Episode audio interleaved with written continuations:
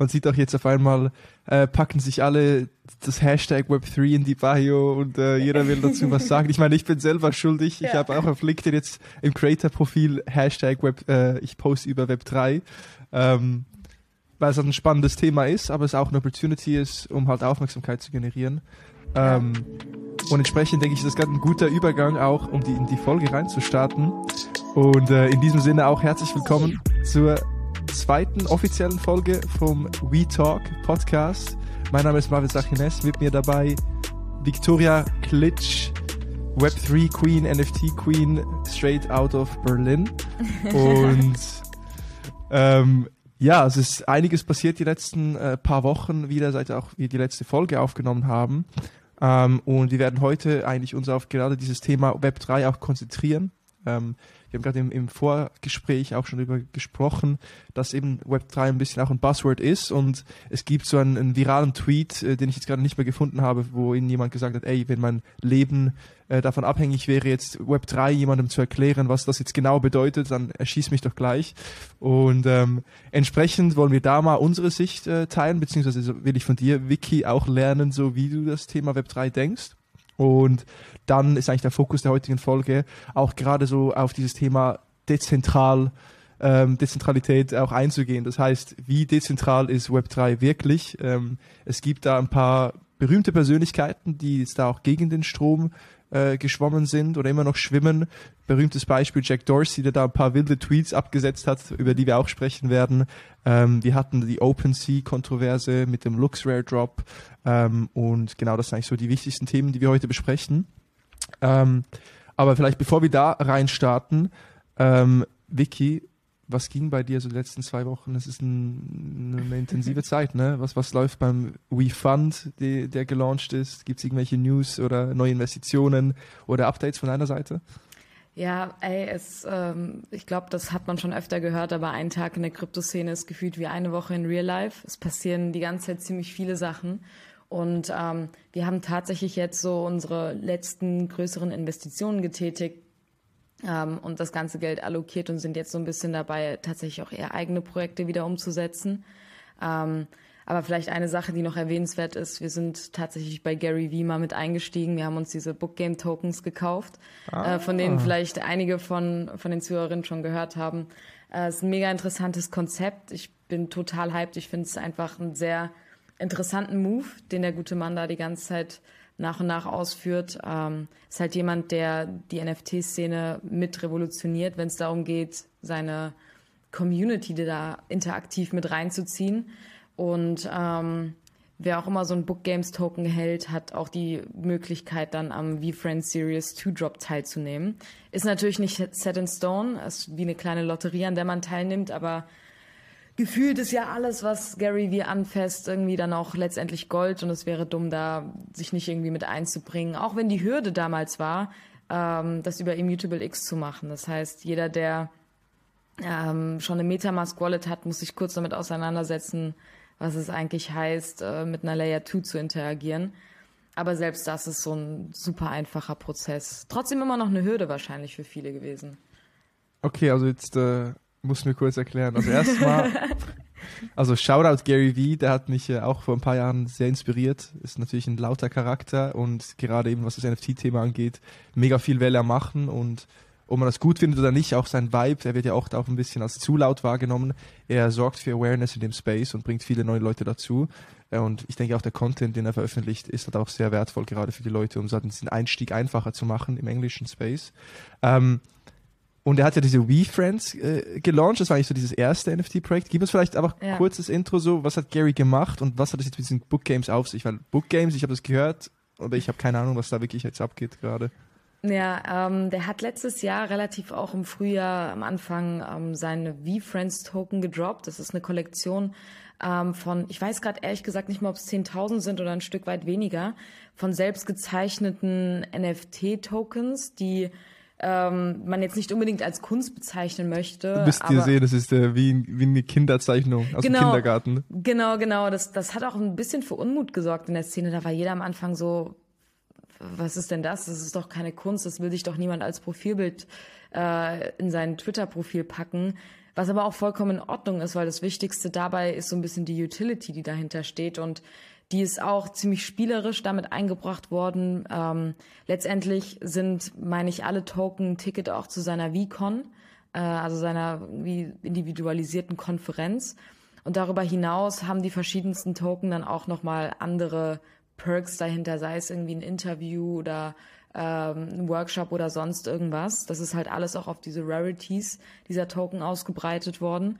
Und ähm, er gehört seit jeher auch zu den Top NFT-Creator beziehungsweise seine Kollektion zu den Top 10 Collections immer ziemlich weit vorne. Und nicht zuletzt eben auch durch, und das hat er sehr, sehr smart gemacht, durch sein Buch, das er veröffentlicht hat, nochmal komplett hochgeschossen. Also er hat vor ein paar Monaten, meine ich, sein Book 12 and a Half gelauncht, beziehungsweise da halt super viel Marketing für gemacht und hat halt zu, seinen, zu seiner Followerschaft, die jetzt nicht unbedingt klein ist, gesagt, jeder, der immer so ein Bundle von zwölf Büchern kauft, also das heißt irgendwie zwölf oder 24 oder, oder ach, 36? ja, also jetzt äh, ein zwölfer Stück so. Genau, ja, in, alle zwölf in, Bücher. Genau, in zwölfer Schritten äh, seine Bücher halt gekauft hat, äh, bekommt die Chance auf einen Airdrop. Und Airdrops sind etwas, was, worauf jeder heiß ist in der Szene, weil es ganz platt ausgedrückt eigentlich immer heißt Free Money. Ähm, Und, Was ist ein Airdrop? Ganz einfach gesagt so. Äh, du kriegst als, als, als meistens NFT-Holder ähm, oder wenn du in irgendeiner Form äh, mit dem Projekt, sei es jetzt off oder online interagiert hast, halt Tokens geschenkt in deine Wallet oder hast zum, zu, zumindest Zugriff, diese zu claimen. Ähm, was in dem Falle einfach bedeutet hat, die Leute, die sein Buch gekauft haben und den Beleg eingereicht haben, hatten die Möglichkeit, dann ein, zwei oder drei Bookgame-Tokens zu claimen für umsonst. Ähm, mhm. Wir zum Beispiel haben uns dadurch, dass wir jetzt nicht zwölf seiner Bücher am Stück gekauft haben, mussten uns auf dem Zweitmarkt einkaufen. Aber alle, die äh, zu der ersten Personengruppe gehört haben, haben eben diesen Airdrop ausgeschüttet bekommen. Äh, und das hat manche Menschen auch echt reich gemacht. Ne? Also da hast du vielleicht ein paar hundert Dollar für die Bücher im Set ausgegeben, aber wenn du das Glück hattest und einen seltenen gezogen hast, ähm, dann bist du auf jeden Fall ein paar tausend Dollar reicher geworden dadurch. Und und haben die auch eine, eine Utility, diese Book Game Tokens? Oder ja. also warum ist, sind die was wert? Das ist auch sehr, sehr spannend von ihm ähm, eingerichtet worden. Und zwar hat er sich auf Immutable X, das ist eine Layer 2 von Ethereum, einen kleinen Marktplatz aufgebaut.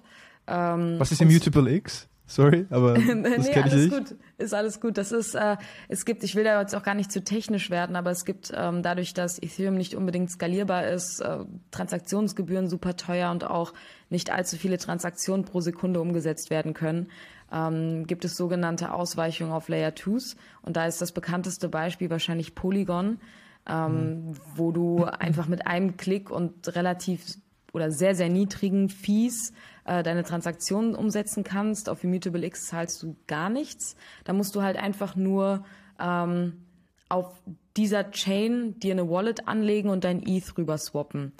Das da zahlst du halt einmal kurz was für, aber kannst dann ab dem Zeitpunkt, wenn du dein ETH auf Immutable X hast, ähm, für keine Gas-Fees äh, NFTs kaufen. Und mhm. die User Experience, ich kann es jedem ans Herz legen, ey, du hast ein NFT in einer Sekunde gekauft. Jeder, der mit, mit ETH interagiert, beziehungsweise mit Ethereum, weiß, dass es eigentlich ein längerer Prozess ist. Und irgendwie ähm, immer nervös, so kommt's jetzt an oder geht's durch? Ja, genau. Und ich, ich verliere meine Gas-Fees. Was passiert hier?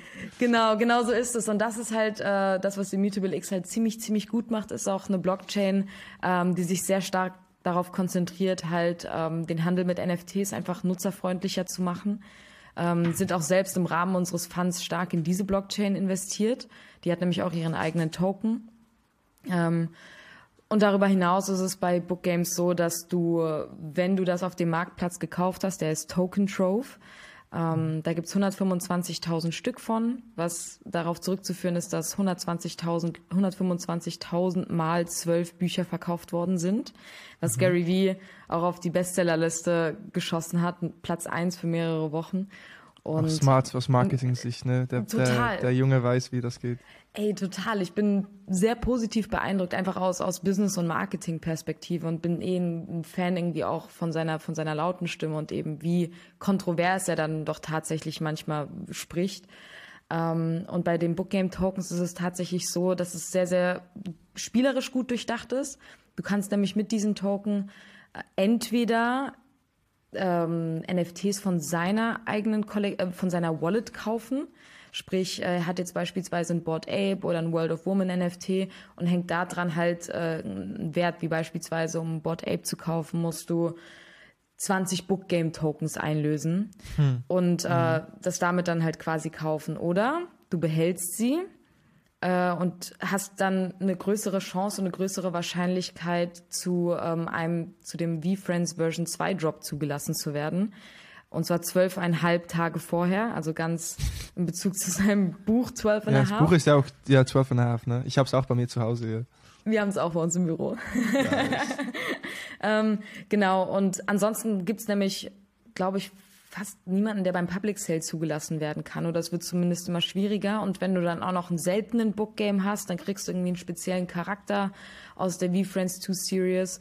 Und das Interessante dabei ist, dass bei Interaktion mit dem Token halt auch dieser Token wieder geburnt wird.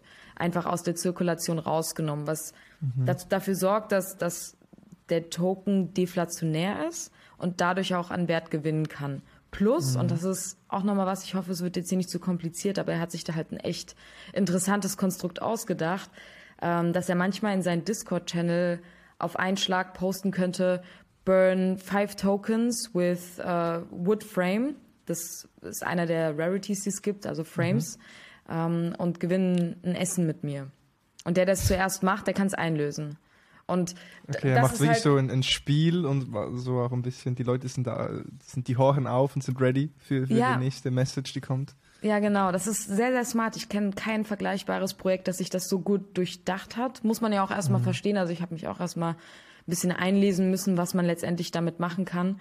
Äh, aber die Intention unseres Funds ist, da einfach für V-Friends Version 2 zugelassen zu werden. Also haben wir uns da ein bisschen breiter aufgestellt ähm, auch mit verschiedenen Rarities, haben uns das mal angeschaut und äh, wollen da auf jeden Fall live mit dabei sein, wenn es, ich glaube, noch vor Mai soll das alles stattfinden, in die zweite Version von der V-Friends-Kollektion geht. Cool. Nee, also da bin ich gespannt, was passiert. Ähm, ja, das ist, äh, da war ich leider nicht dabei bei diesem Drop, aber es ist auf jeden Fall auch wieder ähm, ein gutes Beispiel dafür, was als viele erfolgreiche NFT-Projekte gerade jetzt umsetzen, ne, ist es einfach der Access ist zu weiteren Drops. Das hat ja Board Apes mit den Mutant Apes gemacht und jetzt eben Gary Vee, jetzt, wenn du ein Bookgame hast, du kannst dir vielleicht keinen WeFriends Token leisten, äh, der NFT, aber du kannst dir mit einem Bookgame, das vielleicht äh, einfacher zu kaufen ist oder günstiger zu kaufen ist, hast du trotzdem Access zum nächsten Drop. Äh, und das ist, das ist auf jeden Fall ein spannender Use Case, glaube ich, dass viele, den viele gerade implementieren. Ähm, okay, spannend. Und du hast ja schon angesprochen, sekundärer Markt. Ähm, darüber habt ihr die Bookgames gekauft und ja. in den vergangenen Wochen hat sich ja gerade zu Bezug, in Bezug auf äh, sekundäre Märkte oder Märkte und gerade auch auf OpenSea äh, gerichtet, Kritik aufgetan. Ähm, unter anderem dadurch beflügelt, dass dann spekuliert wurde, ey, OpenSea macht jetzt ein IPO statt ein Token Drop. Ähm, und das wäre ja jetzt für eine Firma wie OpenSea, die dieses Web3-Thema vorantreibt, diese dezentrale äh, Denkweise vorantreibt, aber dann IPO macht, das wäre ja der zentralste Schritt, den du machen kannst. Ne? Und ich glaube, das wurde auch dadurch befeuert, dass sie den CFO, den ehemaligen, ich weiß nicht von welcher Company es war, aber von irgendeiner großen publicly traded Company, ich weiß nicht, ob es Airbnb war oder irgendjemand, der erfahren damit ist, auf jeden Fall IPOs durch, durchzuziehen. Ähm, und dadurch wurde ja Unmut äh, kam auf und auch so, okay, wie dezentral ist denn Web3 wirklich? Ähm, dann gab es den LuxRare Token Drop. Ähm, dann gab es den Artikel vom Signal CEO, äh, die, den Namen müsst ihr euch auch mal reinziehen, Moxie Marlin Spike. Ähm, der hat äh, Kritik geäußert äh, mit seinem Artikel und hat so ziemlich alle Chains kritisiert, die nicht Bitcoins sind. Und ähm, ja, also von dem her, es ist auf jeden Fall jetzt so eine Diskussion aufgebrochen, die dann so ein bisschen auch den Höhepunkt erreicht hat durch Tweets, äh, die Jack Dorsey veröffentlicht hat, der ehemalige CEO und Gründer von Twitter. Und entsprechend würde ich sagen, Vicky, führ uns da mal ins Thema ein. Was ist passiert? Ähm, wie siehst du das Thema? Ja, ja. ich, ich, ich komme kaum nach hier. Ja, das ist, äh, hat sich alles so im Laufe der letzten vier Wochen tatsächlich abgespielt. Äh, also Jack Dorsey hat seine, seine Web 3 Kritik eigentlich schon, ich glaube, das war so um Weihnachten herum geäußert. Ähm, und das mit OpenSea hängt schon ein bisschen länger im Raum. Also die ganze Twitter-Community beschwert sich halt natürlich auf der einen Seite, dass OpenSea sich eher für ein IPO entscheidet. Ich bin mir nicht sicher, ob das schon bestätigt worden ist. Ähm, bin mir aber sicher, dass sie keinen kein Token raus, raus, ähm, raushauen werden. Ähm, und die ganze Twitter-Community ist halt so ein bisschen abgefuckt von OpenSea, wenn ich das mal so sagen darf. Das liegt unter anderem eben an dieser Token-Situation, als auch eben, dass das ganze Geld, was sie ja jetzt letzt letztendlich von, von VCs und großen Business Angeln einsammeln, eben irgendwie nicht bewusst eingesetzt wird für Departments wie, wie Customer Service beispielsweise. Also OpenSea hat angeblich, ich, ich selbst habe es noch nicht erleben müssen, aber einen sehr schlechten Customer Service und Support äh, was die Plattform angeht. Ich glaube, das ist fairerweise auch dem zu schulden, dass sie auf einen Schlag einfach ein krankes Handelsvolumen haben. Bis vor einem Jahr irgendwie noch acht Mitarbeiter waren und jetzt halt aufstocken müssen, ähm, logischerweise.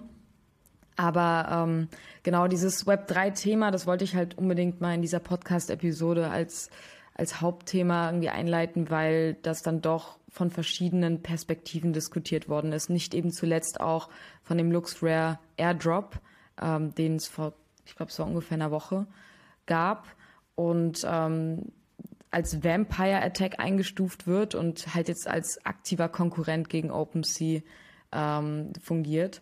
Ich würde nur vielleicht erstmal so ein bisschen Einstieg geben, was Web3 eigentlich ist, weil das man, also man, man kann das definieren, aber letztendlich sind wir einfach noch nicht an dem Punkt, wo all, einfach all diese Punkte irgendwie mit, mit übereinstimmen. Und zwar, dass du aktiv an, an dem Internet partizipieren kannst als Owner, indem du eben diese Token hältst.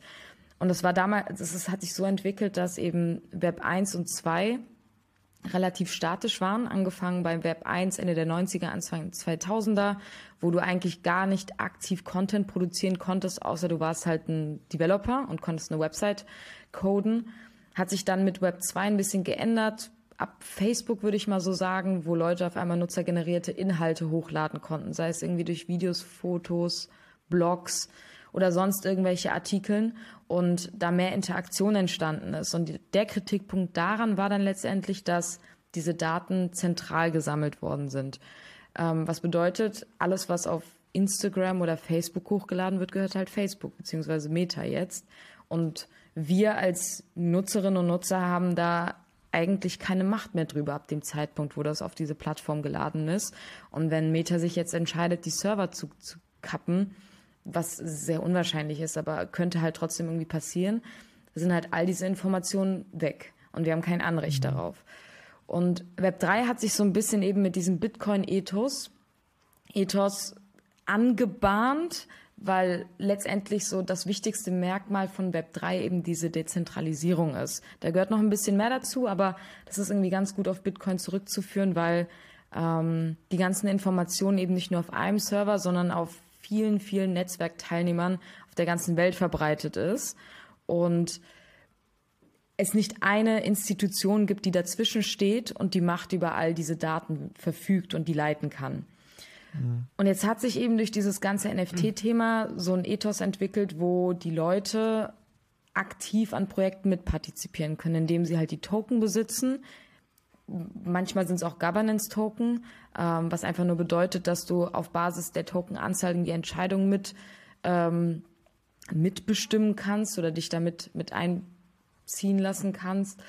Ähm, und quasi das Internet mitbesitzen. Ich, ich weiß nicht, ob ich hier jetzt so die, das richtige Wording finde, aber dass halt Ownership bei den Nutzern liegt und nicht bei mhm. verschiedenen Institutionen. Und das wird jetzt alles so ein bisschen in, in Schatten gestellt durch eben OpenSea, die beispielsweise eigentlich zentraler sind, als man es denkt. Nicht, dass es unbedingt was Schlechtes per se ist, nur ich kann mir halt vorstellen, dass die jetzt nicht so schnell mit, mit der Technologie mithalten konnten und da eben ihre internen Strukturen dementsprechend aufsetzen konnten. Ähm, als auch einfach die Tatsache, dass, weil sie keinen Token haben, die ganzen Nutzer eigentlich nicht von den Entscheidungen profitieren können, sondern dass die eben immer noch zentral getroffen werden. Und ähm, keiner, der OpenSea benutzt, ist auch irgendwie wie ein Aktienholder, anders als jetzt mhm. beispielsweise bei, bei LuxRare, wo halt ein Token ausgeschüttet wird und du jedes Mal, wenn eine Transaktion auf LuxRare, das ist einfach ein zweiter Marktplatz auch, äh, getätigt wird, Token ausgeschüttet werden. Und du halt an diesem Erfolg partizipieren kannst, weil an dem Token hängt ja auch ein Preis. Mhm. Und ähm, woher das jetzt alles letztendlich kommt oder warum das jetzt interessant geworden ist, sind eben sowohl Jack Dorsey, der einen ganz bekannten Tweet äh, gepostet hat, äh, wie war das irgendwie, dass das Web3 den VCs gehört und, und den LPs ja, und dem. Ich kann kurz die, die, Tweets zeigen. Ja, ich genau. share mal den Screen, du kannst gerne schon mal weiter erzählen. Ja, da, damit hat das alles so ein bisschen an, genau, you don't own Web3. Ähm, das also sei eigentlich eine Illusion. The VCs and the LPs do it will never escape the incentives. It's ultimately a centralized entity with a different label. Know what you're getting into und wollte den Leuten, die halt sich, wie wir ja auch letztendlich überall jetzt Web3 in die Bio packen und da voll für einstehen, so ein bisschen die Illusion nehmen, dass das Internet oder all die Applikationen, die jetzt auf der Blockchain aufgezogen werden, eben nicht nur uns gehören. Ähm, also Thema Ownership dann doch irgendwie nicht so zutrifft, wie wir es uns denken, sondern dass die VCs da immer noch, vor allem die Kritik geht ja auch auf, auf Andreessen Horowitz, ähm, dass, dass die das halt alles dann doch noch mitentscheiden und leiten. Mhm. Und das ist gar nicht mal so falsch, Status quo. Also in der Situation, wo wir jetzt sind, und ich habe mich da auch ziemlich viel eingelesen, mir verschiedene Meinungen mal angeschaut. Es ist nicht falsch. Es ist so, dass tatsächlich, wenn du dich aktiv in ein Projekt einkaufst und im Gegenzug Token dafür bekommst, die Entscheidung dann doch ziemlich stark monopolisiert monopolisiert ist. Ich weiß nicht mal, ob man das sagen kann, aber das kannst du halt auf bestimmten Tools wie Snapshot, wo eben dieser Governance-Prozess für Projekte stattfindet, eigentlich auch ganz gut nachsehen. A16Z hat halt überall rein investiert mit einer Summe, die sich kein Autonomalverbraucher irgendwie leisten kann, um an so Protokollen teilzunehmen und ähm, hat halt dementsprechend auch die stärksten Voting Rights. Ähm, ja dadurch, dass alles auf der Blockchain ist, kann man das ziemlich gut nachverfolgen. Ich glaube, ich habe mir das bei Compound Finance mal angeschaut gehabt, dass eben alle VCs, die was weiß ich, wie viele zig Millionen Token haben, halt dann auch irgendwie das stärkere Stimmrecht. Das heißt, wo liegt dann die Ownership bei den Verbrauchern, die auch partizipieren wollen, aber einfach nicht gegen die VCs ankommen, die den mhm. Markt halt nach wie vor mitbestimmen können. Nicht, nicht zu 100 Prozent, weil es gibt, es kann immer Gegenstimmen geben, aber do, doch irgendwie ihren größten Stake darin halten. Ja. Ähm, ja, das, das ist so, das ist so die Situation und das, äh, na, ich weiß nicht, hast du vielleicht noch Zwischenfragen oder soll ich einfach weiterreden? Ja. Also nee, vielleicht auch so aus, aus meiner neutralen Beobachtung, so mhm. wie ich die Entwicklung wahrnehme. Ähm, und ich bin nicht so tief in der Soße drin wie du jetzt. Ähm, ich denke auch so gerade von Web 2 zu Web 3 und wo, wo die Kritik auch jetzt aufkommt, ist, dass in Web 2, wie du gesagt hast, da Facebook oder all die Social Media Plattformen, die aufkamen, das war jetzt nicht mehr nur Read wie in Web 1, wo du halt einfach nur konsumieren konntest, äh, was die Developer da als Webseiten aufgesetzt haben, sondern du konntest jetzt auch eigene Inhalte veröffentlichen. Das heißt, du konntest jetzt writen. Es gab ja diese coole Definition so Web 1 Read und dann Web 2 Read Write und dann Web 3 Read Write and Own. Und ähm, im Web 2 war halt, und das ist ja da, wo wir jetzt immer noch befinden, äh, wir können jetzt Content selber veröffentlichen, wir können Direct-to-Consumer kommunizieren, ähm, aber wie die Plattformen, auf denen wir kommunizieren, auch monetarisieren, ist, indem sie unsere Daten weiterverkaufen, indem sie uns Werbeanzeigen ausspielen.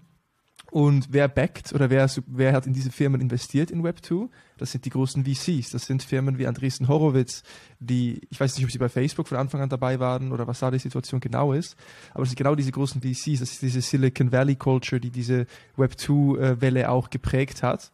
Und jetzt kommt da diese neue Welle, Web 3, hey, du ownst deinen Content jetzt, hey, das ist alles dezentral, Composability, du kannst jetzt äh, deine Follower, deine Assets von einer Plattform auf die nächste übertragen, ähm, du kannst deinen Content selber monetarisieren, ohne dass Facebook deine Daten auch besitzt.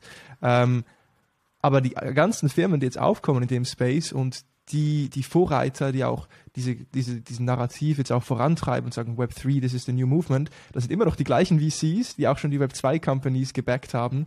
Und genau dieses, diese Andreessen Horowitz äh, Company, also AC16, ähm, das ist eigentlich so auch ein bisschen dieser Clash, der dann so die, die Aufmerksamkeit in der Twitter-Bubble äh, Twitter gewonnen hat. Das war einerseits Jack Dorsey, Twitter-Founder, äh, ähm, und auch wichtig zu sagen, Bitcoin Maximalist. Das heißt, Bitcoin Maximalist bedeutet, wenn du einfach sagst, Bitcoin oder gar nichts. Das ist eigentlich, ne, das ist so, das ist es. Und egal was, alles andere, Layer 2 Solutions, die sonst noch da drum liegen, Ethereum, das sind alles nur Alternativen oder einfach, das gibt es für uns nicht, es gibt nur Bitcoin.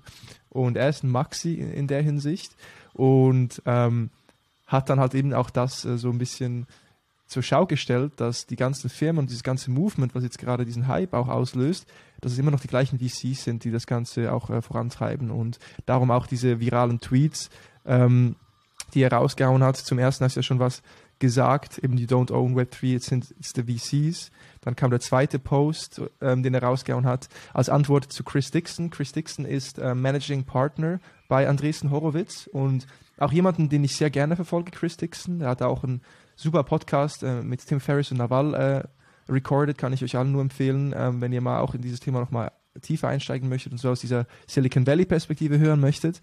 Ähm, aber es ist halt so, die verkaufen das Ganze, Andresen Horowitz, als ob sie halt auch wirklich so Missionäre sind und jetzt eine bessere Welt ebnen, wo jeder frei bestimmen kann. Aber gleichzeitig investieren sie Milliarden und haben einfach mehr Stimmrechte als alle anderen. Und da muss man halt hinterfragen, ist das wirklich äh, der Traum, den sie auch verkaufen, oder ist das für sie nur ein weiterer Weg, ein Return für ihr Portfolio zu generieren? Äh, und vielleicht letzter Tweet, den, ich, den wir hier noch zeigen können, ähm, war ein Ursprung kam von Elon Musk, der gesagt hat, has anyone seen Web3? I can't find it.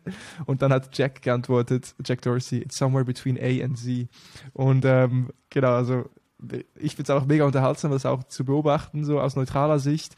Ähm, auch lustig. Ähm, Mark Andresen hat dann Jack Dorsey auf Twitter geblockt, was dann auch wieder ein bisschen für, für Furore gesorgt hat. Ähm, also echt unterhaltsam, was da gerade alles abgeht. Ähm, und letzt, letzter Punkt vielleicht hier noch, einfach so ein bisschen auch um, um Jacks Verhalten, Jack Dorseys Verhalten nochmal zu analysieren.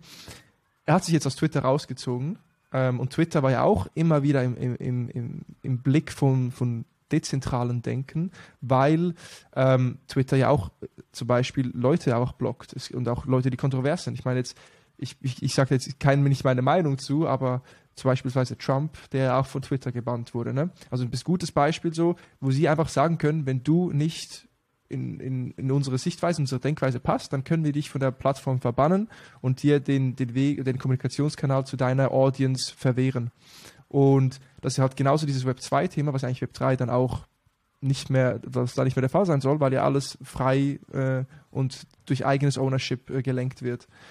Und Jack Dorsey hat sich aus Twitter aber rausgezogen, konzentriert sich nur noch auf Block. Block war ehemals Square. Ähm, das war auch, ist auch ein spannendes Thema, könnte man nochmal in einer separaten Folge aufgreifen. Ähm, hat jetzt ein Rebrand gemacht zu Block. Ähm, ihr könnt euch denken, was der Name impliziert. Also die pushen jetzt auf das Thema Blockchain. Ähm, und unter diesem Block-Vehikel haben wir halt Tidal, das ist die Company von Jay-Z, ähm, was ja ein Spotify-Competitor war.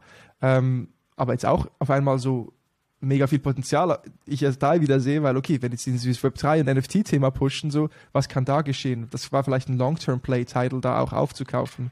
Dann haben sie die Cash-App, wo Leute Transaktionen drüber machen, Bitcoin kaufen können, eine, ein Venmo-Competitor und sie haben natürlich die Zahlungsanbindung mit den physischen Stores. Das war eigentlich das, das Core-Angebot von Square, als sie angefangen haben. Das war ein Zahlung, ein Zahlungs-Point-of-Sale-System ähm, für, für Local Businesses. Und jetzt konzentriert sich voll auf dieses Thema, positioniert sich als e extremer Bitcoin-Maximalist und auch hier wieder äh, abschließendes Learning.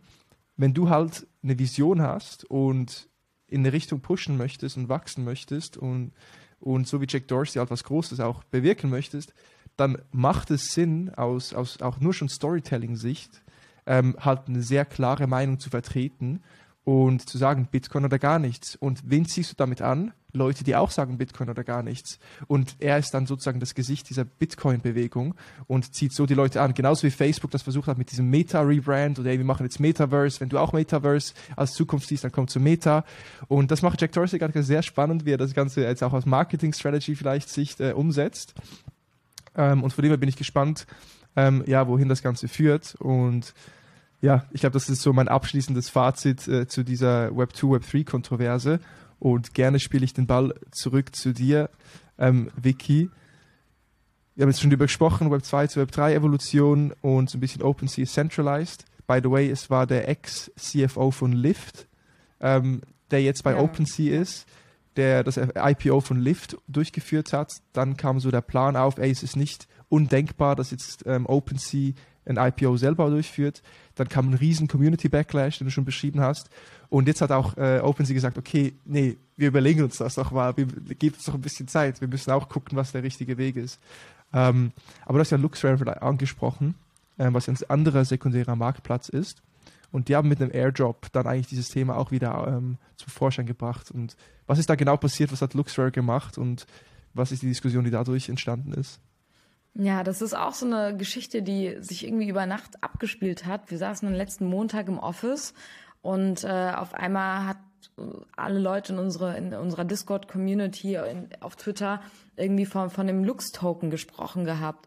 Und ähm, haben wir uns mal, sind wir mal auf die Website gegangen und dann gab es halt die Möglichkeiten, den Airdrop zu claimen. Die Voraussetzung dafür war, dass du ein Mindesthandelsvolumen von drei ETH auf OpenSea hattest, um eben diesen Airdrop zu claimen und dich halt dadurch auch irgendwie in dieses Projekt mit einzukaufen. Also sprich, entweder du hast den Airdrop bekommen, hast die Lux-Token erhalten, oder du hast ähm, dich, das hat, glaube ich, der Jonathan, also der Nate, mein, mein Co-Founder gemacht, dich einfach im Nachgang da eingekauft. So ein bisschen so, wie es damals bei ENS auch war. Das war so den Vergleich, den jeder gezogen hat. Äh, kurzer Recap, beim Ethereum Name Service war es so, dass ähm, ihr habt es wahrscheinlich schon mal gesehen, dass auf Twitter oder auf anderen Plattformen alle diese .eth Adresse beziehungsweise Namen haben und das ist einfach nur, dass jemand diese Domain als NFT geclaimed hat. Sprich, ich habe äh, meine wigchick.eth-Adresse.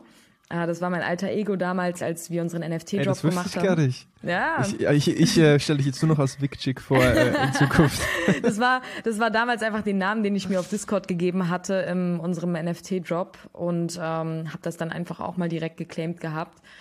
Das äh, sprich, wenn du mir jetzt, wenn du irgendwie Bock hast, mir Ethereum zu schicken oder einer, der, der hier gerade zuhört, gerne an bigchick.eth, wird dann halt statt eben Smart. der statt der, der, der langen äh, Zahl, die, die aneinandergereiht worden ist, als deine Wallet-Adresse kannst du es halt auch da, da reinschicken. Und das hat ENS damals super smart gemacht, eigentlich eine zentralisierte Company, die sich irgendwann dazu entschieden hat, dezentral zu werden, indem sie halt Token ausgeschüttet haben. Und davon haben halt super viele Leute profitiert. Token ist in die Höhe geschossen und das haben sich die Leute auch bei OpenSea erhofft, weil du halt durch die Token irgendwie Anspruch an dem Erfolg des Unternehmens hast, damit handeln kannst, äh, wie Aktien irgendwie, die halt nochmal deutlich volatiler sind, äh, einkaufen und weiterverkaufen kannst. Und OpenSea ist da halt relativ von Anfang an mit dem Standing dagegen, dass die das nicht machen und eher ein IPO machen möchten. Und was LuxRare dann gemacht hat, ist einfach einen echt coolen zweiten Marktplatz aufziehen, ist auch echt eine nice User Experience, muss, muss man denen okay. schon lassen. Und ähm, die haben sich, und das ist sehr interessant, die Daten von OpenSea genommen, beziehungsweise einfach die Daten, die transparent auf der Blockchain vorhanden sind, ab einem bestimmten Zeitpunkt. Ähm, und dann halt die Wallet-Adressen zu den verschiedenen Transaktionen gesammelt. Und dementsprechend konnte die Plattform auch ziemlich einfach ausmachen, okay, wer hat ein Handelsvolumen von mittlerweile äh, mindestens drei ETH. Dann loggst du dich mit deiner Metamask ein, die sich dann halt die ganzen Daten ziehen kann und äh, kannst halt entweder an dem Airdrop teilnehmen oder nicht. Und ähm, nach wie vor ist es so, das wird auch so als Wash Trading bezeichnet äh, gerade, dass jeder, der halt handelt auf der LuxRare-Plattform, einen Token ausgeschüttet bekommt. Also einfach nur, das ist so ein bisschen der Incentive und das Benzin, was irgendwie durch die ganzen Transaktionen läuft. Das heißt, wenn ich etwas kaufe oder verkaufe, kriege ich halt LuxRare-Token. Und dann ist was ganz Interessantes passiert. Und zwar ähm, je nach Royalties, und das sind bei den Me-Bits, äh, das ist die zweite Kollektion von Lava Labs, die auch die CryptoPunks gemacht haben. Mhm. Ähm, die haben halt die wenigsten oder die niedrigsten Royalty-Fees, die du ja eigentlich immer abbezahlen, also mit abgeben musst, wenn du auf OpenSea beispielsweise handelst. Äh, die haben die niedrigsten und auf LuxRare wurde dann einfach super viel mit diesen Me-Bits gehandelt und sich so ein bisschen hin und her geschoben, sage ich jetzt mal, damit die Leute diesen Lux-Token erhalten und den dann halt weiter handeln können und sich mhm. somit die Taschen voll machen können. Und ob das jetzt was Gutes ist oder nicht, sei mal dahingestellt, aber es ist halt einfach nochmal irgendwie so ein gespiegeltes Bild zu dem, was hätte mit OpenSea passieren können, weil es jetzt einfach super viele Leute gibt, die diesen, diesen Lux Rare Marktplatz super abfeiern, weil der einfach community-driven ist.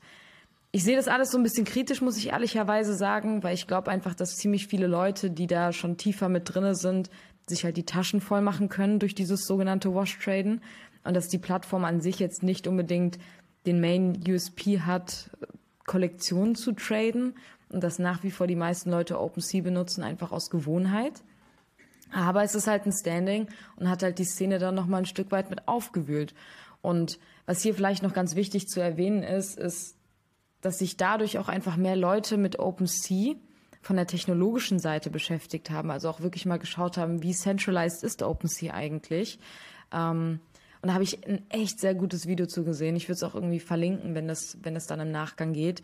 Und zwar hat sich da mal jemand wirklich, der hat sich den Artikel von Moxie genommen, der hat so ein bisschen sich die Twitter, äh, die, die Tweets von Jack Dorsey angeschaut, den Lux Rare Marktplatz und einfach mal geguckt, okay, wo sind eigentlich meine OpenSea NFTs und inwiefern kann Metamask mit denen interagieren, weil sich dann rausgestellt hat, dass Metamask eigentlich nicht den Content der NFTs sammelt, sondern sich die API einfach von OpenSea zieht und ähm, auf OpenSea auch nicht alle Kollektionen auf dem beispielsweise IPFS-Server gehostet werden, also so ein dezentraler Server, der, der den, den, den Content aus der Datenbank zieht, sondern einfach nur ähm, den, den Local-Server sucht, wo dieses NFT gespeichert worden ist, weil für die, die es nicht wissen, NFTs sind schon heavy, ähm, was die Datenmenge angeht und du kannst ja nicht einen ganzen NFT auf der Blockchain speichern, außer die Datenmenge ist klein, wie beispielsweise bei Autoglyphs. Das ist so der Vorzeig das Vorzeigeprojekt, was wirklich on-chain gespeichert ist. Alles andere wird eigentlich auf Servern gespeichert. Und teilweise gibt es halt NFTs, die eben nicht auf so einem IPFS-Server oder Airweave gehostet werden, äh, sprich einfach dezentrale Server, sondern auf zentralen Servern. Was eigentlich so ein bisschen diesen ganzen Ethos von NFTs und Web3 und mir gehört das und nicht den Companies so ein bisschen schwammig aussehen lässt. Ähm, vielleicht, falls es jetzt nicht so ganz verständlich rübergekommen ist, weil es auch einfach tiefenkomplex ist, man kann auf OpenSea auch mittlerweile Polygon-NFTs minden.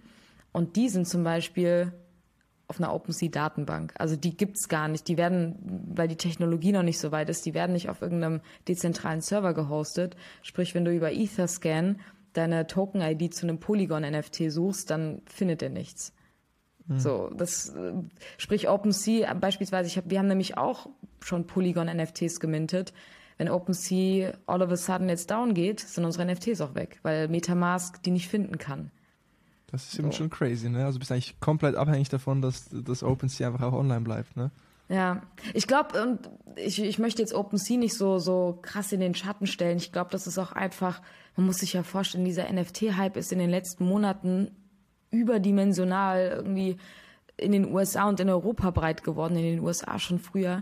Die Company hat wahrscheinlich jetzt nicht so krass damit gerechnet und muss auf einmal ihre ganzen Strukturen umsetzen, plus die Technologie das so nutzerfreundlich wie möglich zu machen und gleichzeitig dezentral zu bleiben. Ich glaube, das ist nicht so mal in einem Tag oder einer Woche umgesetzt. Und das habe ich auch äh, einem Twitter, äh, einem Reddit-Post von Vitalik entnommen, dass er selber sagt, ja klar, da gibt es noch ziemlich viele offene Baustellen. Mhm. Ähm, ursprünglich gab es auch nicht so ein überkrasses Handelsvolumen auf Ethereum, wie es jetzt halt einfach der Fall ist und dass eben die ganze Technologie dann noch so ein bisschen nachhinkt und dass der Demand da einfach größer ist. Mhm. Es ist trotzdem so, wie es ist. Gerade ist nicht alles, was als NFT abgestempelt wird, ein NFT per se. Ähm, glaube aber, dass wir uns trotzdem langsam dahin bewegen, vor allem eben, wenn der Wettbewerb angezündet wird durch Marktplätze wie LuxRare. Also OpenSea muss da ja drauf reagieren, sonst hätte ganz Twitter irgendwie da nicht abgefeuert und sich Leute aus den verschiedenen Parteien irgendwie dazu positioniert, sonst wäre das ja kein Thema. Und ich glaube, das ist so ein bisschen das, was Wettbewerb und Innovation dann mit anheizt, das ist ein Problem und viele Leute haben damit ein Problem. Wie wird jetzt da weitergearbeitet? Und vielleicht eine Sache, die, weiß nicht, so eine Frage, die würde ich dir vielleicht sogar zurück, zurückschießen, mhm. ist so, für Leute, die da vielleicht schon länger mit in dem Thema sind und für die Decentralization halt einfach ein mega krasser Punkt ist, vor allem für Leute, die halt auch mitentwickeln. Klar, für die ist das wichtig, aber ist das in erster Linie so wichtig für Leute, die jetzt gerade einsteigen, die sich jetzt damit beschäftigen. Wie mhm. wichtig ist es denen, dass deren NFTs wirklich dezentral gehostet werden und nicht einfach auf einer Datenbank. Hauptsache, sie können von sich behaupten, mir gehört etwas digital und ich kann damit Geld verdienen oder sonst irgendwas. D das weiß ich halt nicht. Frage.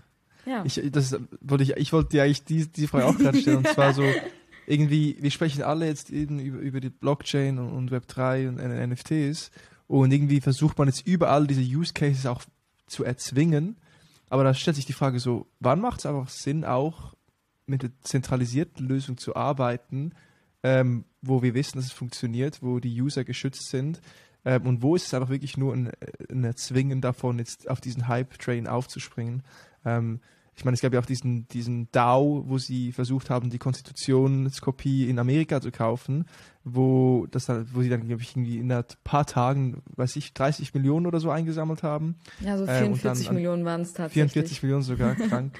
Äh, und da ich die, das da mitbieten wollte an der Auktion, ähm, haben dann nicht gewonnen, sondern das, hat, das war dann dieser, der CEO von, wie heißt diese riesen Investmentfirma aus, aus Amerika, auf jeden Fall so der zentralste Player, den es gibt so gefühlt. Das war so sein, sein, seine Geste an die Community, so à la, ey, we still run this. Ähm, und da haben sich dann, weiß ich, wie viele Leute die Finger verbrannt, die Geld gespendet haben in diesen DAO oder investiert haben, ähm, die Transaktionsgebühren, die vielleicht dann noch dazu kamen und wo einfach Chaos dann herrschte, weil es noch so eine neue Technologie ist. Die haben das schön, schön eine Landingpage gebaut und das relativ schnell umgesetzt, aber die Technologie war noch nicht ready, um sowas umzusetzen wird das jetzt funktioniert, wenn das auch ein anderer, ein normaler Fonds gewesen wäre? Oder auch allgemein muss man sich dann fragen, so, wo braucht solche Lösungen wirklich und wo ist es wirklich nur einfach, um auf diesen Zug aufzuspringen? Ähm, ich kann es nicht beantworten. Kannst du es beantworten? Ja, tatsächlich halt auch nicht, wenn es halt darum geht, dass irgendwann auch die breitere Masse in, in diese Szene reinkommt. Ich meine, es gibt dieses sogenannte Scalability Trilemma. Ähm, was einfach bedeutet, eine Blockchain kann nicht dezentral und skalierbar und secure gleichzeitig sein, sondern man muss sich immer für so zwei von diesen Eckpfeilern entscheiden. Und Ethereum beispielsweise ist secure und dezentral, aber dafür halt nicht so gut skalierbar. Deswegen gibt's jetzt diese sogenannten Layer, äh, Layer 2 Solutions, wohingegen Solana ähm, weniger dezentral ist, aber mega skalierbar. Also die haben ja irgendwie ihre was weiß ich, 45.000 Transaktionen pro Sekunde im Gegensatz zu den 15, die Ethereum hat. Ähm, und sind in irgendeiner Weise sicher, aber halt nicht so dezentral, weswegen Solana jetzt auch, ich glaube, mittlerweile schon zwei, drei DDoS-Attacken hatte, wo einfach zu viele Leute auf das System zugegriffen haben und äh, das vor einige Stunden lahmgelegt haben. Das ist zum Beispiel bei Bitcoin noch nie passiert, das ist bei Ethereum noch nie passiert. Ähm, und das ist einfach der Status quo der Technologie jetzt gerade. Es gibt natürlich Chains, die jetzt versuchen, irgendwie alles drei miteinander zu verbinden.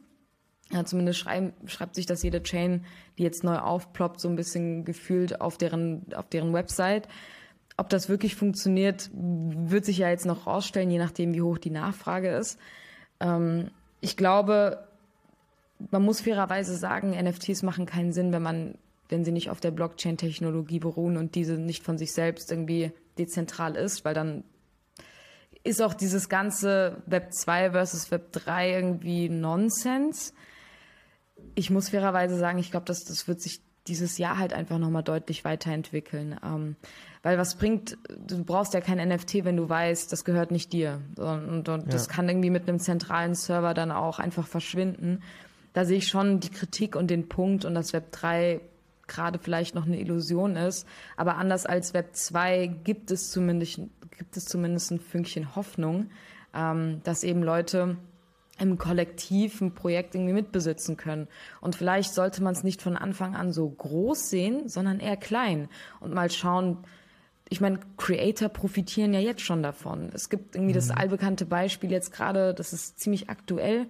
Da hat Nas, der Rapper, mhm. von seinem letzten Album und ich glaube dem davor, wenn ich mich nicht irre, ein, zwei Tracks ähm, von den Royalties her gesplittet und an seine Community verteilt auf Basis von Token. Also ein Token ist dann irgendwie 0,01 Prozent oder sowas ähm, hat davon jetzt in der vergangenen Nacht einfach ein paar hundert Stück an seine Community verkauft und die partizipieren jetzt auch an dem Erfolg dieser, dieser, dieser Tracks. Das so, heißt, es wird ja. irgendwie, genau, es werden 50 Prozent, glaube ich, insgesamt Royalties ausgeschüttet, die jetzt eben nicht nur an ihn und sein Label gehen, sondern zu 50 Prozent auch an seine Tokenholder verteilt werden.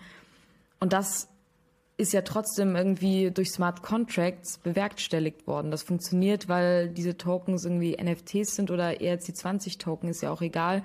Ähm, ja. durch, durch die Blockchain wird einfach sichergestellt, dass das auch so ausgeschüttet wird. Ich bin die kein Tech. Die kaufen? Ja, genau. Also die wurden gekauft. Das heißt, genau. das ist auch ein geiler Use Case. Ne? Also er macht eigentlich, er generiert Cash dadurch, dass er das verkauft äh, an die Community. Die haben dann Wert, weil sie jetzt was besitzen, was ja auch einen Return liefern kann.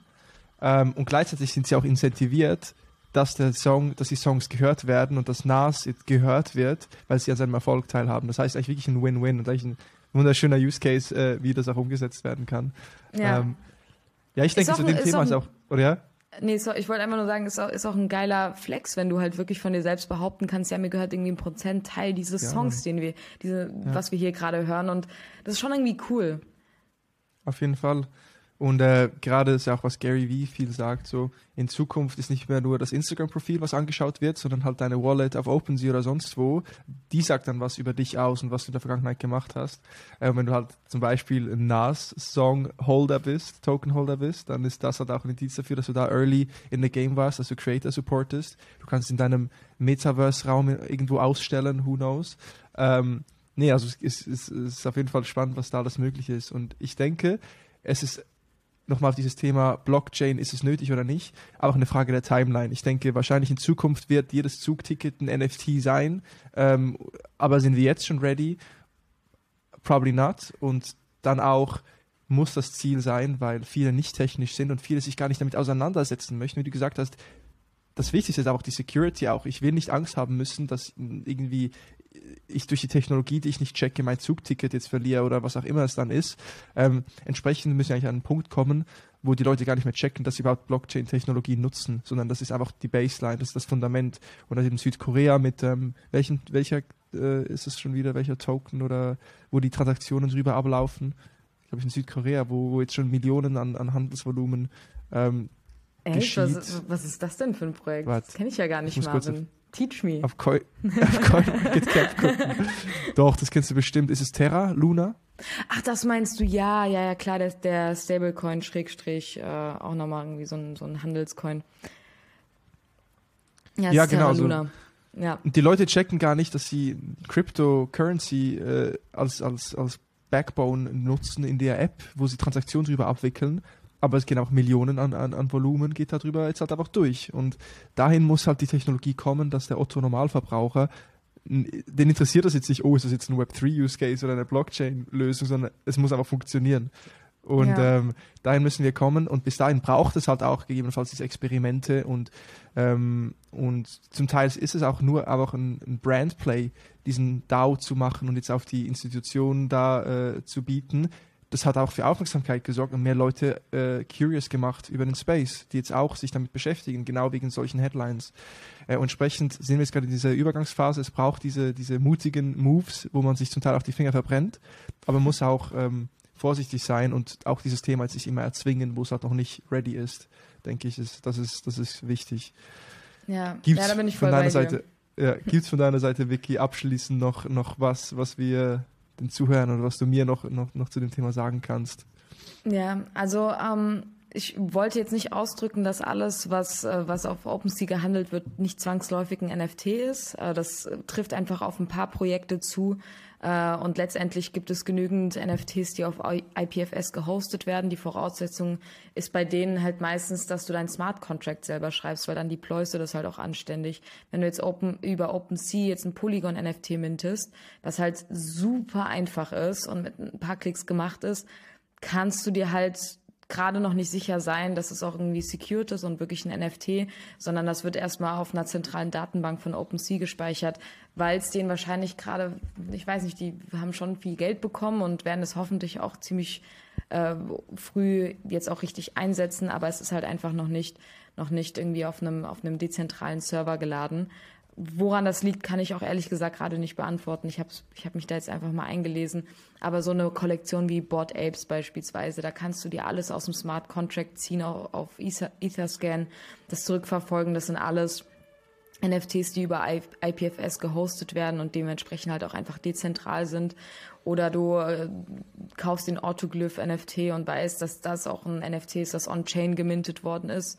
Ähm, das kann sich nur wahrscheinlich jetzt einfach gerade keiner leisten, weil der Floorpreis sehr hoch ist. Ähm, aber nichtsdestotrotz, ich finde es halt spannend zu beobachten und ich finde, man sollte sowas dann auch immer so ein bisschen kritisch betrachten. Wir von unserem W3-Fund, wir stehen ja auch voll für Web3 und unterstützen das Ganze und investieren ja auch fleißig. Aber es das heißt nicht, dass wir uns auch nicht irgendwie kritisch mit diesen Sachen auseinandersetzen und die in Kontext stellen. Und wie Jack Dorsey irgendwie Bitcoin Maximalist ist, wir Web3 Maximalist sind, das, das trifft per se einfach nicht zu.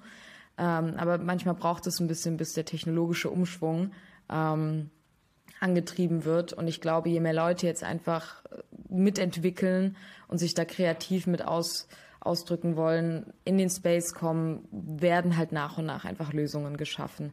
Und ich muss auch fairerweise sagen, ich weiß nicht, was die optimale Lösung ist, das alles dann doch irgendwie so Ownership gerecht zu machen. Ich glaube, VCs wird es immer geben äh, und Leute, die einfach hart in Projekte investieren.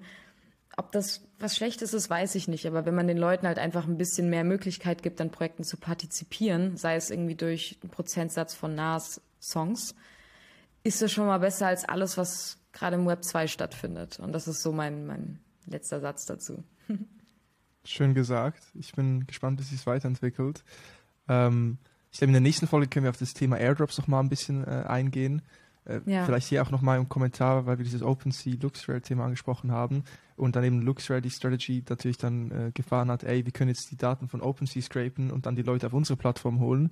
Mhm. Aber im Gegenzug löst es dann auch aus, dass Leute incentiviert sind, auch auf OpenSea zu bleiben, weil das das größte Handelsvolumen hat und alle Player, die dazukommen, äh, Leute belohnen, die halt viel Volumen auf OpenSea ja. traden. Ja. Und entsprechend ist es dann auch hankerum im Gegenzug auch wieder ein Benefit für OpenSea. Das heißt, es ist echt ein wilder Westen. Das wollte ich einfach mhm. nochmal kurz äh, hinzufügen ja. und dann können wir nochmal separat diese Airdrops auch mal äh, besprechen, was da alles abging und was noch auf uns zukommt und wie auch Airdrops wirklich ein Vehikel für, für Growth Campaigns sein können.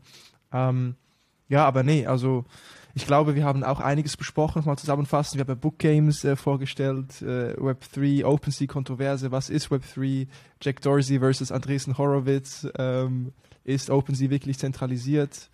Ähm, muss es überhaupt immer dezentral sein? Ähm, das NAS-Album als geiler Use Case, äh, was halt auch schon passieren kann. Ähm, und ja, in dem Sinne, ähm, glaube ich, haben wir genug äh, gecovert heute. GG, Vicky. und ähm, ja, schreibt uns gerne äh, wieder Feedback. Eben auf LinkedIn sind wir gut erreichbar ähm, oder wo auch immer ihr uns findet. Ähm, schreibt uns Feedback, wenn ihr noch Vorschläge habt, äh, was, wie, wie, wir hier das Ganze noch ein bisschen strukturierter aufgleisen können oder wenn es Punkte oder Segmente gibt, die ihr cool fändet, Leute, die wir dazu holen sollen. Ähm, lasst uns das gerne wissen. Ich glaube, Hendrik Bredenbalz wird auch bald am Start sein in Ui. der Podcast-Session. ähm, das schon mal als kleiner Teaser. Ähm, und ja, ich weiß nicht, Vicky, gibt es äh, die Woche, äh, in den nächsten sieben bis 14 Tagen, äh, Events oder irgendwas, was du auf dem Schirm hast, ähm, wo wir auch äh, unsere Ohren spitzen sollten?